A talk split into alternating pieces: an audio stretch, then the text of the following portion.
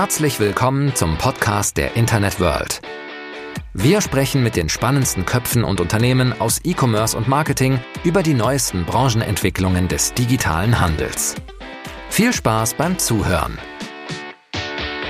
Hallo und herzlich willkommen zu Touchpoint, dem Podcast-Format der Internet World. Mein Name ist Ingrid Lommer, ich bin Redakteurin im Ressort E-Commerce und heute möchte ich über ein Thema sprechen, das die Branche ganz gerne mal ausblendet, weil es einfach kompliziert ist und unangenehm und man will am liebsten nichts damit zu tun haben, weil es im Geschäftsalltag nur für Ärger sorgt. Es geht nämlich um Datenschutz. Ja, ich höre Sie alle stöhnen. Und darum äh, geht es auch, welche Teilnehmer in der E-Commerce-Prozesskette äh, welche Verantwortung für welche Daten tragen und warum im Zweifelsfall eigentlich immer der Händler der Letzte ist, den dann die Hunde beißen, wenn irgendwas schief läuft. Für das kontroverse Thema habe ich mir jemanden eingeladen, der äh, dieses, äh, diesen ganzen Themenkomplex seit Jahren beobachtet im E-Commerce und auch immer wieder darüber berichtet. Marc Steuer von Wortfilter ist bei mir. Marc, herzlich willkommen. Ja, wunderbar. Hallihallo, liebe Ingrid. Ja, freut mich auch, dass du mich eingeladen hast. Und äh, in der Tat, wir haben ja ganz aktuelle Geschehnisse, die auch in den Medien recht weit getreten worden sind, die das äh, Thema Datenschutz und am Ende des Tages ja das Ende der Nahrungskette noch einmal ganz bedauerlich aufzeigen. Ja, lass uns das gleich mal ein bisschen angucken. Man kann natürlich jetzt nicht sagen, dass Datenlecks im E-Commerce was komplett Alltägliches sind, so dass wir jeden Tag drüber schreiben müssen. Aber es gibt schon regelmäßig was zu berichten. Also wenn man gerade auf Wortfelder zum Beispiel nach Datenlecks sucht, dann kommt man ja doch auf einige Treffer bei dir.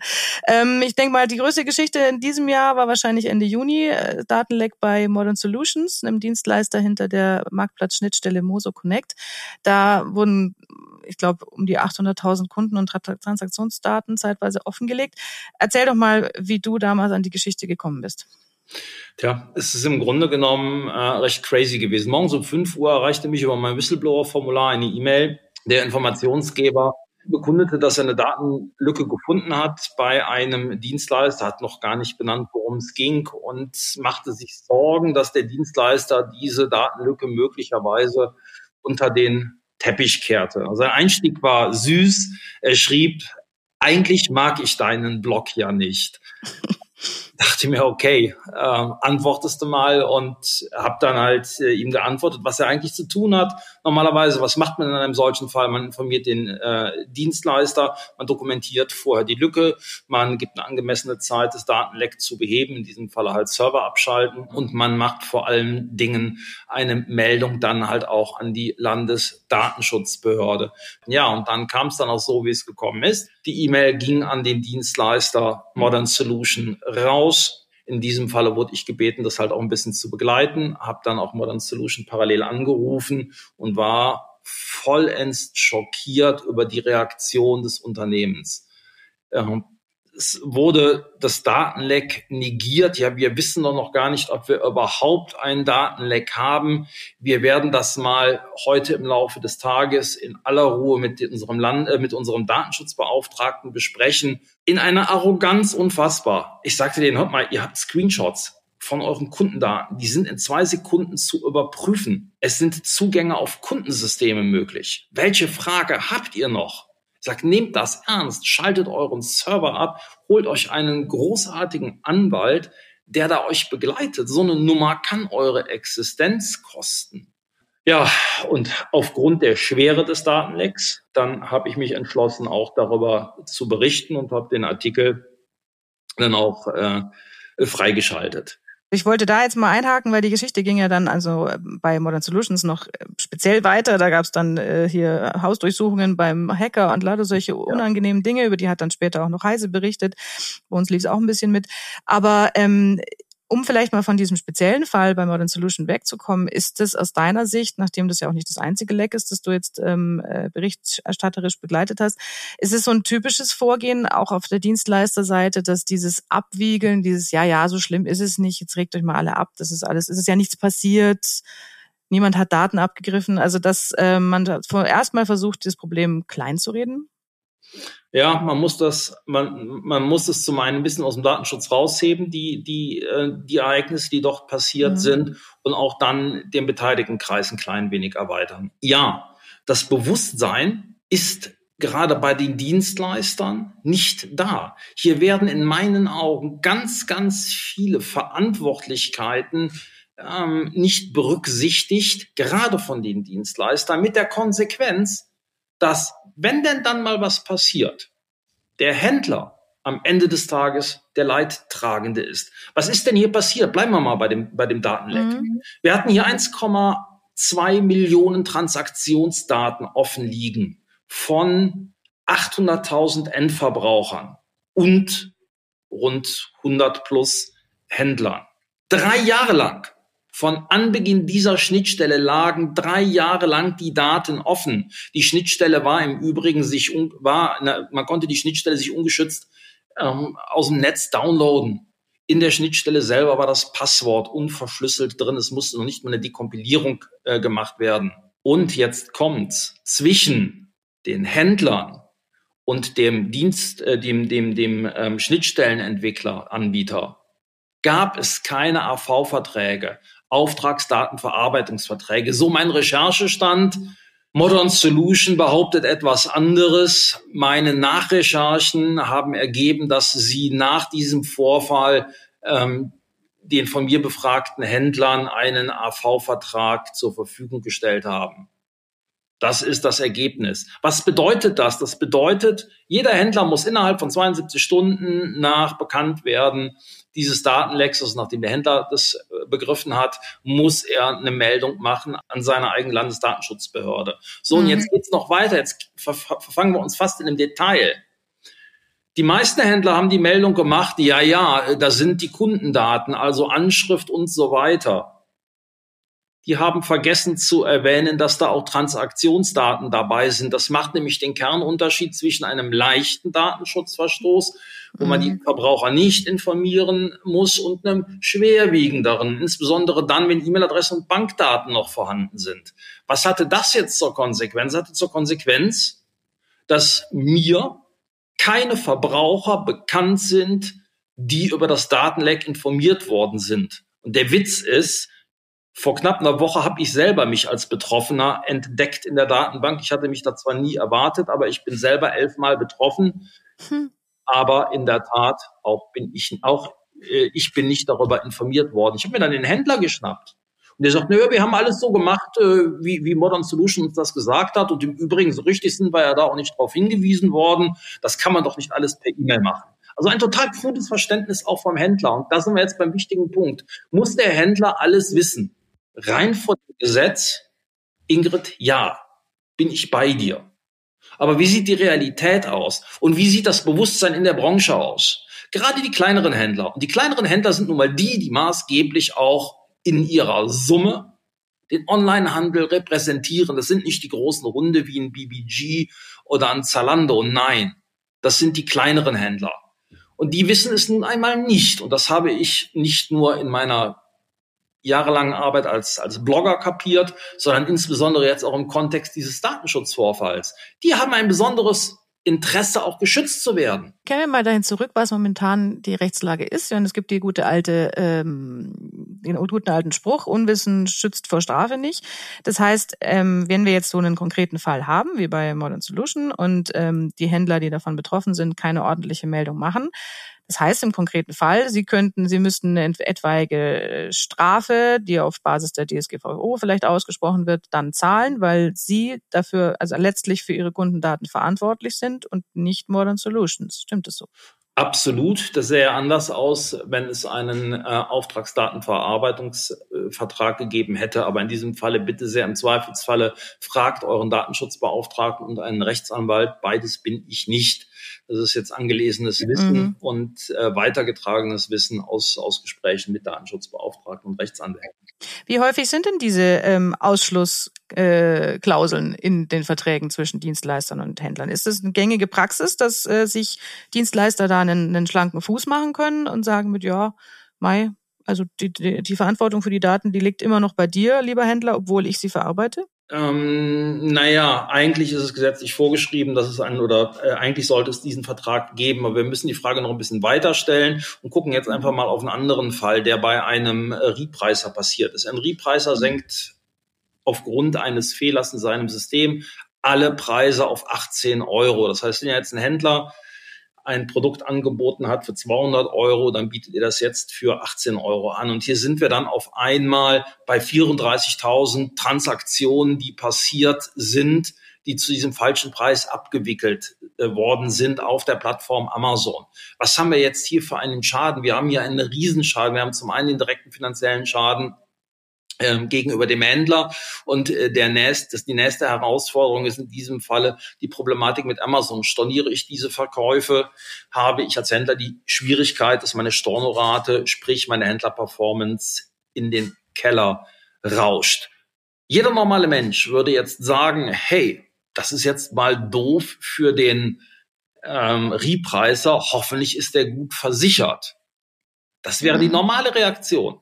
Fakt ist aber, unsere allgemeinen Geschäftsbedingungen, die wir meistens mit den Dienstleistern abgeschlossen haben, und auch unsere Gesetzgebung erlaubt den Ausschluss der Haftung in Fahrlässigkeit und leichter Fahrlässigkeit. Und im Grunde genommen haftet der Dienstleister nur für Vorsatz und grobe Fahrlässigkeit.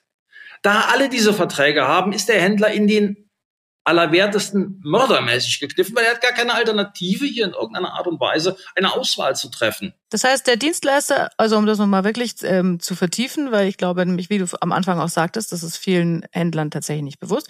Viele Dienstleister oder fast alle können im Falle von Problemen die Hände heben und sagen, war ja keine Absicht, tut mir echt leid, passiert halt höhere Gewalt, viel Spaß beim Aufwischen, mach mal. Ja, das ist absolut präzise. Bitte sehr schaut alle einmal in die AGB eurer wichtigen Dienstleister. Und dabei sind wir auch beim Punkt, ermittelt einmal den Single Point of Fail in eurem Unternehmen, beziehungsweise die Single Points of Fail. Und da werdet ihr feststellen, dass wenn ihr auf die Haftungsfrage, also sprich in die AGB schaut, ihr Haftungsausschlüsse se seht. Und diese Haftungsausschlüsse versetzen euch in die denkbar schlechteste Lage. Wenn das so ist, dass es quasi gängige Praxis ist, diese Haftungsausschlüsse reinzusetzen, egal ob es jetzt um Datenschutz geht oder eben um solche Probleme wie jetzt hier in dem Fall des Repricers, wie können Händler damit umgehen? Du sagtest ja, es gibt ähm, kaum Auswahl, weil gerade bei äh, Dienstleistern, die sich um die kleinen und mittelständischen Händler kümmern, das einfach weit verbreitet ist. Was machen denn die Händler jetzt damit? Mit diesem Problem? Die Realität, Fragezeichen, ja, Punkt, nichts. Nichts. Hm. Das ist, ja, was, was meinst du, warum wir hier reden? Ich möchte gerne, dass das, dass das Bewusstsein erst einmal erwächst und dass das für die Dienstleister auch ein Unterscheidungskriterium und auch ein wirklich wichtiges wettbewerbliches Hervorhebungskriterium sein kann, sich die eigene Haftungsfrage einmal zu überdenken, hier zu schauen, ob man nicht sich versichern kann, damit wir die Problematik irgendwann einmal aufbrechen wenn es in der Tat nicht möglich ist, das über diesen Weg zu machen, dann muss ich ganz ehrlich sagen, muss die Politik her, dann brauchen wir eine Regulierung. Es kann und darf verdammt nochmal nicht sein, dass der Händler immer und ausschließlich am untersten Ende der Nahrungskette angesiedelt ist. Schauen wir uns doch einmal das Verhältnis an. Wir haben den Händler, wir haben die Dienstleister, wir haben die Plattformen. Selbst die Plattformen sind nicht in der Lage, den gleichen Service gegenüber ihrem Händler zu leisten, wie sie selbst vom Händler erwarten, wie er gegenüber den Verbrauchern der Plattform, die über ihre Plattform Ware einkaufen, äh, zu leisten hat. Das ist eigentlich ein Drama. Und dann schauen wir uns die Dienstleister einmal an, die eigentlich das Händlerleben leichter machen sollten. Sie bieten teilweise nicht ausreichend Services an. Sie sind eine Handbremse des KMU-Handels. Sie ziehen sich auf ihre gesetzlichen Möglichkeiten, Haftungsausschluss zurück. Und das ist nicht gut, denn ausbaden tut das einer, der Händler. Du hattest die Plattform angesprochen. Also im Fall von Modern Solutions ist ja nun auch eben ein Marktplatz-Enabler, eine Schnittstelle zu Marktplätzen. Ähm, wenn schon die Händler nicht den Druck ausüben können auf äh, solche Dienstleister, weil sie halt nun mal auf deren Dienste angewiesen sind und wenn da sich deren Angebote nicht übermäßig unterscheiden, kann man ja auch nicht einfach zur Konkurrenz gehen und sagen, ich gehe, der, der hat zum Beispiel keinen Haftungsausschluss, ich nehme jetzt den. Aber was ist mit den Plattformen? Wenn jetzt ein eBay, wenn ein Otto, wenn ein Kaufland mit solchen großen, äh, mit solchen Schnittstellen zusammenarbeitet, hätten die nicht die Möglichkeit, äh, da ein ordentliches Auditing durchzusetzen oder sich einfach ihre Anbieter genauer anzuschauen? Warum passiert das nicht? Ja, hier müssen wir differenzieren. Die internationalen Marktplätze wie ein eBay und auch ein Amazon tun das. Wenn du tatsächlich ein Tool operativ in Betrieb nehmen möchtest, welches die jeweiligen API anspricht, musst du es bei eBay auditieren lassen und auch bei Amazon. Amazon hat auch ähm, regelmäßige Re-Audits. Das funktioniert. Das Problem sind Nischenmarktplätze und insbesondere die deutschen Marktplätze. Warum? Wir haben hier ein Henne-Ei-Problem. Irgendwann entscheidet sich so ein Marktplatz, hey, wir haben Sortimentslücken, komm, lass uns mal einen Marktplatz machen. Ganz viele Händler kommen zu uns und freuen sich darüber, über unsere Plattform Produkte anbinden zu können. Da werden Ziele festgelegt und irgendwann, oh, es kommen ja gar nicht so viele Händler, woran liegt's denn? Ach Mensch, es fehlen Schnittstellen. Wir brauchen Schnittstellen. Und dann wird in den Markt gebrüllt, liebe Dienstleister, baut Schnittstellen. Teilweise werden von den Marktplätzen die Schnittstellenentwickler sogar bezahlt, damit ganz, ganz schnell Händler an Bord kommen. Was in diesem ganzen Prozess übersehen wird, ist, dass man diese Schnittstellen vielleicht auch einmal auditieren sollte. Und schaut man sich jetzt mal die Argumentation nach dem Datenleck an, da finden wir tatsächlich Argumente von den großen Marktplätzen, Kaufland, ehemals Real, Idealo, Check24. Hey, das sind ja gar nicht unsere Daten, das sind doch die Händlerdaten.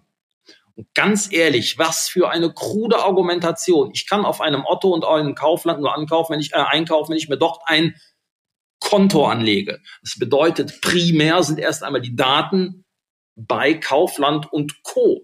gelandet.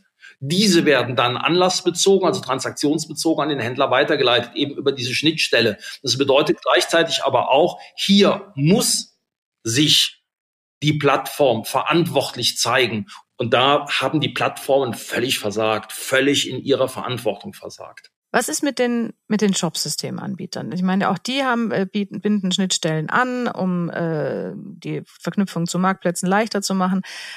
Prüft wenigstens ein Shopware oder ein Oxid oder ein Shopify oder was auch immer ihre ähm, Schnittstellenanbieter ordentlich. Kann man sich wenigstens auf die verlassen?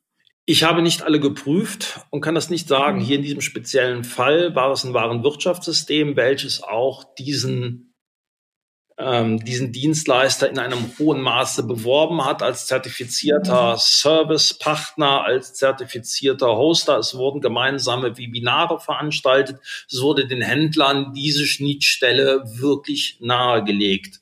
Und ganz klar in diesem Falle nein. Hier wurde nicht geprüft und hier wurde auch definitiv nicht auditiert. Es war und ist dem ERP-Warenwirtschaftsanbieter augenscheinlich völlig egal, was mit den Händlern passiert. Punkt.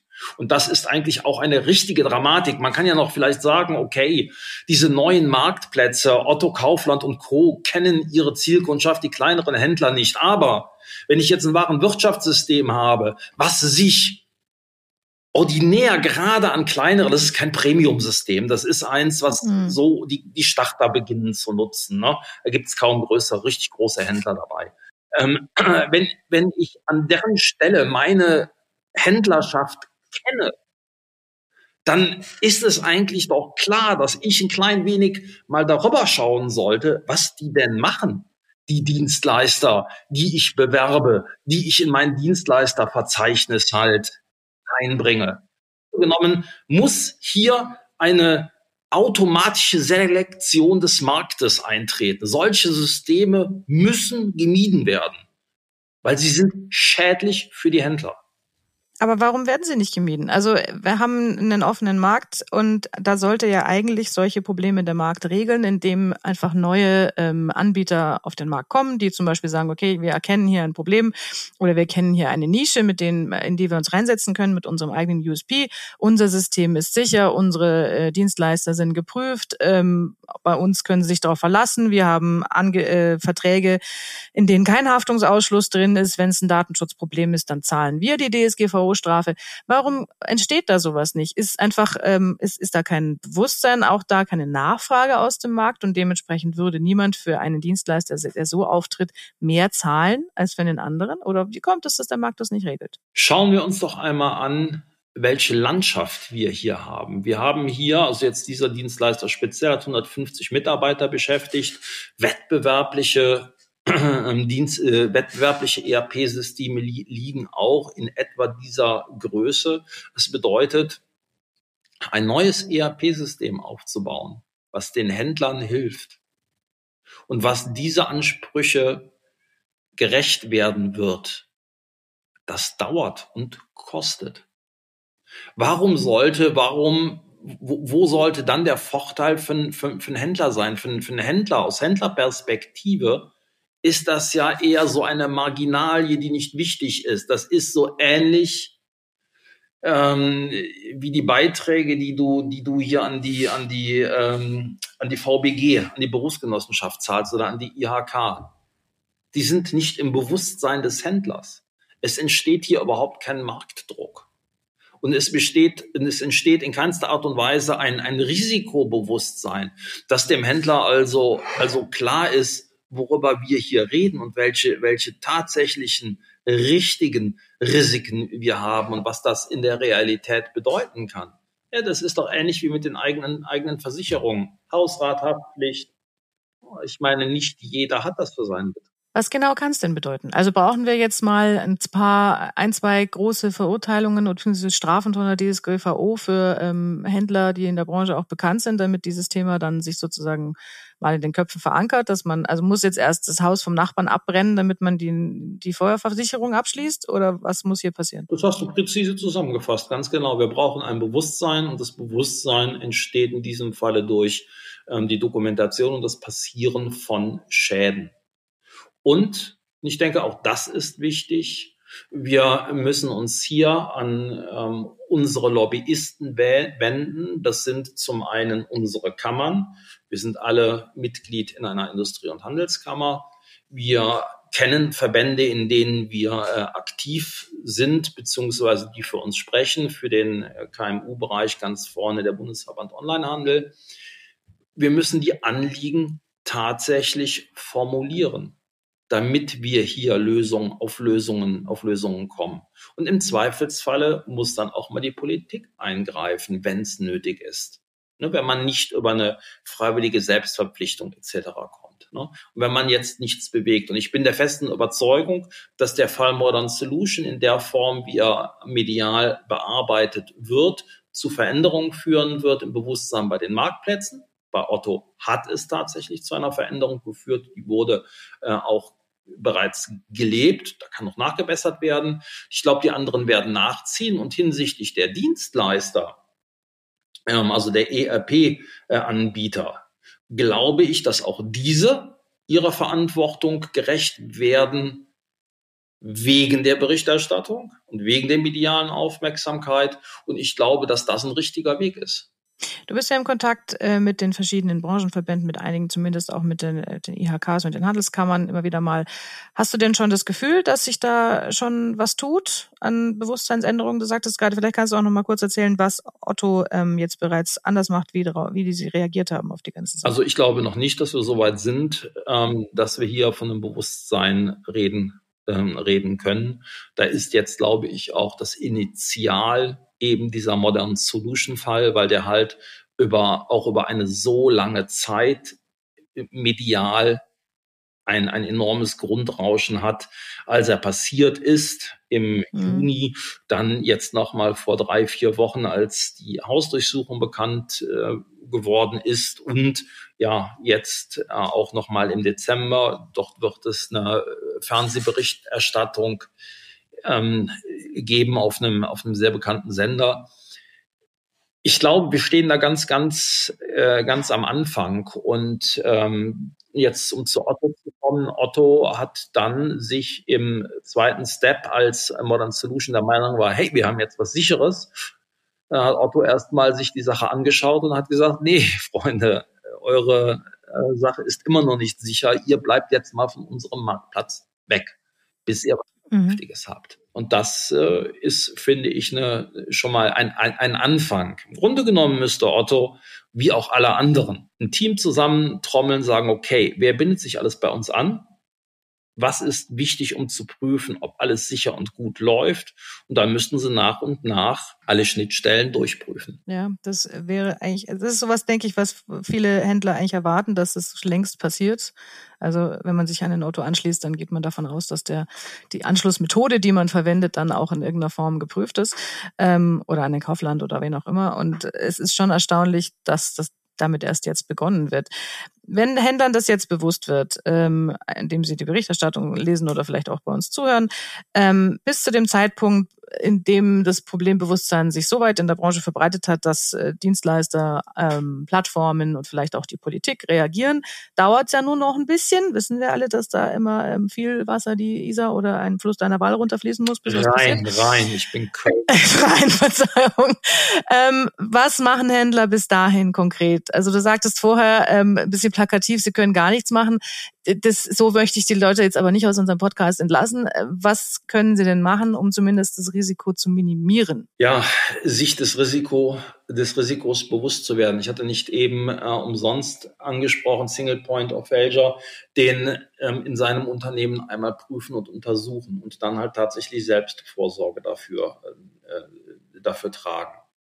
Hm, das heißt, selbst einen Plan B in der Schublade zu haben, auf der einen Seite und auf der anderen Seite selbst aktiv diese Problematiken, diese Lücken bei den Dienstleistern ansprechen, durchaus auch schriftlich, dass es den Dienstleistern auf den, auf den Schreibtisch fällt, beziehungsweise dort liegt. Ich meine, die Antworten, die werden nicht befriedigend sein, aber auch so schaffen wir ein, schaffen wir ein Bewusstsein. Und tatsächlich ist es nun mal leider so selbstständig, gerade aus Perspektive des ganz, ganz kleinen KMU-Handels, also der ein- oder zwei Mann-Unternehmen, wo auch ein Ehepaar äh, nur arbeitet, selbst und ständig. In diesem Falle nicht das ständig, sondern das selbst. Das ist eine sehr unbefriedigende Situation. Das heißt, selber seine äh, Schnittstellenanbieter sich mal angucken, wie deren AGB wirklich aussehen, wo sind die Ausschlussklauseln und wo nicht ähm, sich selber seinen Notfallplan für den Datenschutz, fürs Datenschutzleck äh, in die Schublade legen? Was sind da so? Naja, zum einen das, zum einen das, klar, einmal kurz abchecken, ob ich alle rechtlichen Obliegenheiten selber bei allen habe, habe ich überall die Verträge und wo sind meine Risiken? Was, was, was, was bedeutet der Single, Single Point of Failure? Das sind im Prinzip die Punkte, die, wenn etwas schief geht, meine Existenz, mein Unternehmen massivst in Gefahr bringen. Das heißt, diese Punkte muss ich identifizieren. Und genau da muss ich halt auch einfach ansetzen und muss Lösungen finden. Ja? Habe ich eine Datensicherung? Habe ich eine ausreichende Datensicherung? Was ist denn jetzt, ähm, wenn irgendetwas passiert? Was ist, wenn eine Hausdurchsuchung kommt? Was mache ich da? Mhm. Ist es da vielleicht besser, dass ich auf dem Cloud-System bin? Diese Fragen muss ich mir schlicht und ergreifend stellen. Wo sind die Lücken? Was ist, wenn ich umfalle? Also sprich, wenn jetzt im, im, im, im schlimmsten Falle mir ein Auto, ein Autounfall passiert und ich versterbe, was passiert denn dann? Ist mein Partner oder sind meine Mitarbeiter in der Lage, den Betrieb fortzuführen? Und sind vor allem auch meine Kunden in der Lage, dass sie ihren Job kriegen? Ich meine, auch das muss jeder Händler wissen, dass wenn er einen Ein-Mann-Dienstleister beauftragt, und es ist ja meistens so, ne? Ich meine, gleich zu gleich gesellt sich gern. Das ist, ist so. Jetzt beauftrage ich auch eine Ein-Mann-Agentur. Ja, was ist denn jetzt, wenn diese ausfällt? Und es gibt in der Tat ein Beispiel, ein reales Beispiel aus dem vergangenen, ja, aus dem vergangenen Jahr, wo ein Agenturinhaber, ein IT-Dienstleister, der hauptsächlich für Rechtsanwälte tätig äh, war und doch die Systeme gewartet hat, ähm, an Corona verstorben ist. Der Schaden bei den Rechtsanwaltskanzleien ist knapp in die Millionen gegangen in der Summe, weil die kamen nicht mal in ihre Systeme ran. Die konnten keine mhm. E-Mails konfigurieren, nichts rein, gar nichts. Sie mussten ihre komplette Kanzleiinfrastruktur neu aufsetzen. Und da sieht man plakativ, da hat einer nicht auf seinen, auf seinen, auf seine Sicherheitslücken, auf seine Risikosphären geschaut, also eben nicht auf seinen Single Point of Failure. Mhm. Also die Abhängigkeit von den Dienstleistern, soweit es geht, minimieren, wäre vielleicht äh, da so die Botschaft. Du hattest jetzt immer wieder gesagt, das Problem betrifft vornehmlich äh, die kleinen bis kleinere mittelständische Händler die Großen betrifft es nicht ganz so. Warum? Also was machen die anders und was können vielleicht Kleine auch von denen lernen? Naja, ja, schwierig. ähm, wenn, wenn du, äh, wenn du BMW heißt und dir Gedanken darüber machst, ein ERP-System einzuführen für eine Tochter, die E-Commerce macht, dann hast du die Plenties dieser Welt bei dir ähm, in München stehen. Mhm. Das heißt, du bist in der Lage, deine eigenen Einkaufsbedingungen durchzusetzen, weil du eine Marktmacht hast, weil du selbst ähm, ein Renommee-Kunde ist, der andere auch wieder bringt. Es ist schwierig. Ne? Das ist sehr, sehr schwer. Du hast einfach eine ganz andere Stellung bei den Dienstleistern. Das ist der mhm. eine Punkt. Der andere Punkt ist, und natürlich kannst du dann auch Bürgschaften fordern. Wenn du ein kleines Unternehmen hast, was für ein großes arbeitet, ist es nicht unüblich, dass wirklich Bürgschaften gefordert werden, wenn irgendetwas schief geht. Das bedeutet also, als kleiner Händler solltest du eigene Einkaufsbedingungen formulieren. Aber hilft dir nichts, weil weil du sie nicht durchgesetzt genau, hast. Genau, eben. Geh mal zu einer kleinen mhm. Agentur, die lachen dich aus, sagen, komm, mach, mach, mach das Land gewinnst. Es ist schwierig. Es ist tatsächlich wirklich, wirklich schwierig. Ja, Marc, äh, ich wollte uns ja eigentlich auf einer positiven Note da rauslassen. Ich fürchte, bei dem Thema fällt uns das schwer. Aber okay, ähm, ich glaube, wir haben es umrissen von vorn bis hinten. Ähm, wenn jetzt im Immobiliarmarkt ist und du äh, direkten Zugang hast, zum Beispiel zur Politik, um äh, denen zu erklären, wo das Problem liegt und vorausgesetzt, da hört dir auch jemand lang genug zu, um es zu verstehen, weil es ist ja nun einfach auch ein bisschen komplex. Was würdest du dir wünschen von der Politik? Ich würde mir entweder eine Zwangsversicherung wünschen, ähnlich wie wir es haben, wenn Reisebüros pleite gehen, oder ich würde mir eine klare Formulierung wünschen, dass gewisse Haftungsausschlüsse ähm, nicht mehr in den AGB umsetzbar sind. Ist das realistisch, der Wunsch? Tja, wie soll ich dir das äh, erklären? Hättest du vor fünf Jahren gedacht, dass die Chinesen sich alle äh, umsatzsteuerlich äh, registrieren lassen müssen, dass das Problem, okay. dass das und dass das Problem in, ins Bewusstsein gerät und sogar auf EU-Ebene gespielt wird? Ähm, ich glaube, wir müssen hier klar sagen, wenn es notwendig ist, wird es irgendwann eine Lösung geben. Und ja, äh, wir alle sind vielleicht nicht unbedingt der Meinung, dass Politik immer in unserem Sinne und so schnell funktioniert. Klar, wenn wir als KMU sagen, wir gehen heute links, läuft die ganze Mannschaft links. In der Politik ist es anders. Das ist äh, immer, immer ein Weg der kleinsten Schritte. Und es hat nun mal vier bis fünf Jahre gedauert, damit wir das Chinesenproblem oder das Drittlandhändlerproblem in irgendeiner Art und Weise ansatzweise mal gelöst bekommen. Ende 2015 hatte ich den ersten, den ersten Vortrag darüber gehalten und es gab 2016 die ersten medialen Erwähnungen. Mhm. Das ist ein langer Weg aber letztlich von Erfolg gekrönt. Guck mal, habe ich dich doch noch zu einem positiven ähm, Schluss gebracht. musst ja nur lange nur graben. Okay. Ähm, Marc, vielen Dank für die Einblicke und die Zeit für dieses ähm, komplexe Thema. Und wir lass uns dranbleiben und schauen, wo der Weg der Branche da noch hinführt. Es gibt auf jeden Fall was zu tun. Aber ähm, ich denke, die ersten Samen fürs Bewusstsein sind langsam gesät worden. Vielen Dank, dass du dabei warst und Ihnen allen vielen Dank fürs Zuhören. Und das war's für heute mit dem Podcast der Internet World. Wir sagen Danke fürs Zuhören, bleibt uns treu und bis bald zur nächsten Folge.